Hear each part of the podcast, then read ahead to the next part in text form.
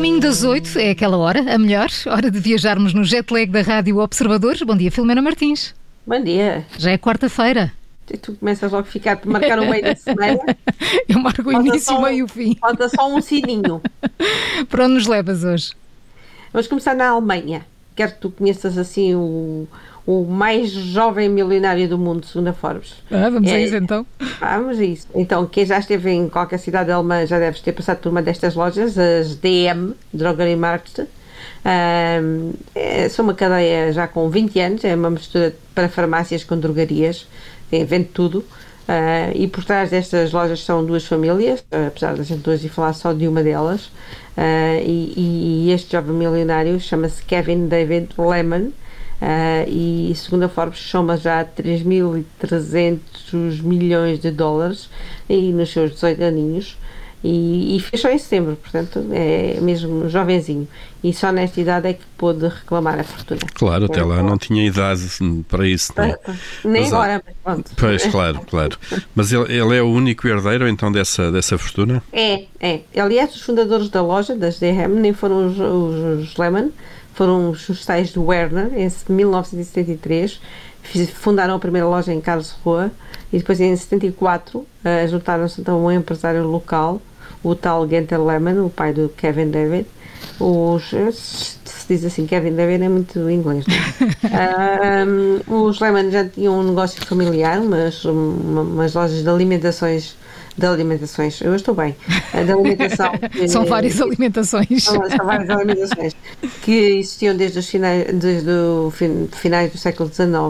Eles tinham chegado a ter 120, 20 120 lojas eh, antes da Segunda Guerra, depois eh, ficaram só com metade e, e então eh, resolveram investir nestas DM.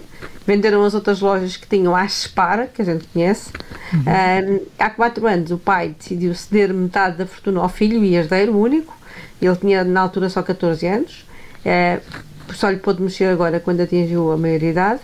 Uh, curiosamente, nem pai nem filho trabalham nas lojas, não estão para isso. E não se sabe nada deles, que é a história mais gira também disto tudo.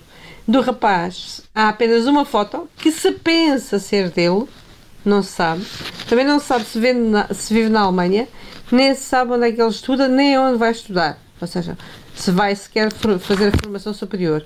E do pai, uh, perdeu-se-lhe o rastro há cerca de 50 anos, anda por aí. Bom, se O calhar não segredo é- existem, não é?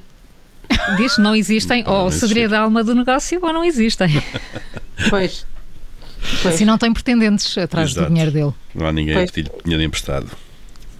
Vamos para o próximo que destino. É pena, se for jeitoso, uma pessoa queria saber, não é?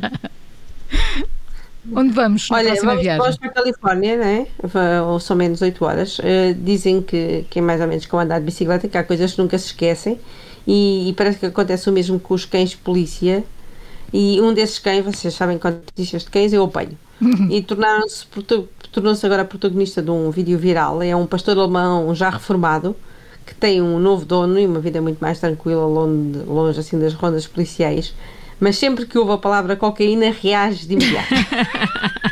Pronto, está treinado e, e reage. A questão é se ele ouve muitas vezes essa palavra, onde é que ele anda? Não, isto é uma brincadeira. No vídeo, o novo dono resolveu pregar-lhe uma partida e, e o vídeo é realmente delicioso. Os dois estão, o, o dono e o cão estão tranquilamente no sofá quando o dono começa a fazer a lista das compras e começa a ler leite, ovos, pão, maionese, por aí fora. E depois de lá no meio, só para brincar, introduz a palavra cocaína como um dos produtos a comprar. E mal ouve a palavra, o cão reage de forma instantânea volta-se para o dono com, assim, com as orelhas muito direitas e completamente alerta, tipo do género, o que, é o que, o é que é para fazer, não é? E, e, e pronto, e fica ali à espera.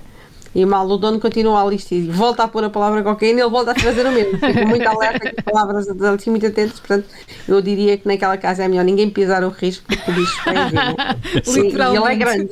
E Ninguém, ele é, ninguém pisar a linha, não é? Não, ninguém pisar a linha, literalmente. Literalmente. E onde terminamos este jet lag? Na China são mais 8 horas e, e vamos falar de, de- de outros bichos.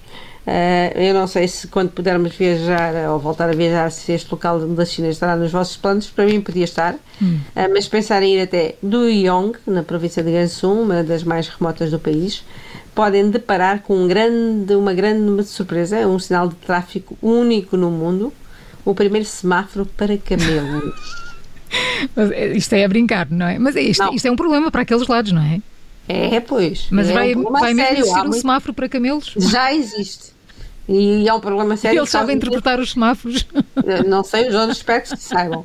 É, que isto causa imensos acidentes. A, a, ideia é mesmo evitar aglomerações, conseguir uma circulação assim ordenada dos peões, carros e camelos na, numa zona que é muito, muito frequentada por turistas. Do Yong é um oásis numa região desértica uh, no noroeste da China, é onde fica aquela montanha Minx, aquela, tem aquelas cores todas possíveis, sabem? Aquelas, parece colorida às uhum. riscas aquela muito bonita. Também fica o Bosque da Lua Crescente e, e, é uma das passagens da antiga Roda da Seda.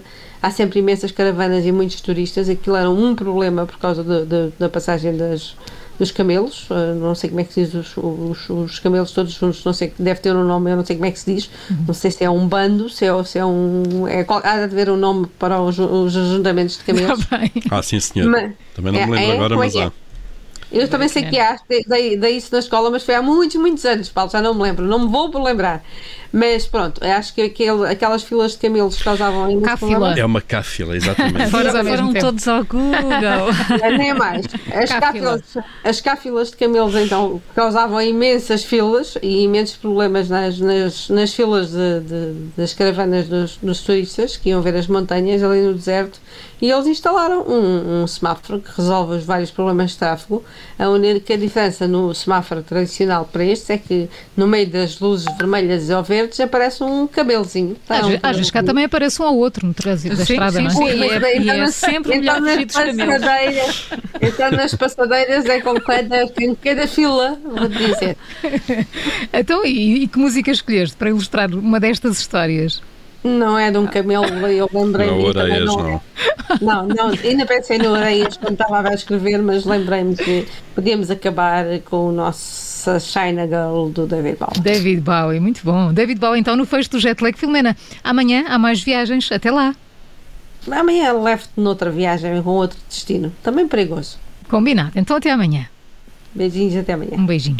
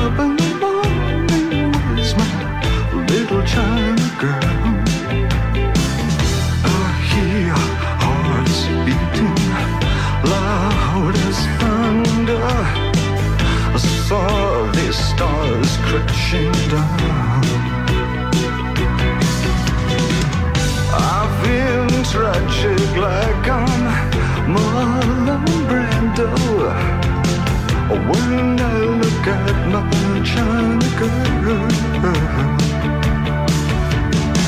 And I could pretend nothing really meant too much when I look at my China girl.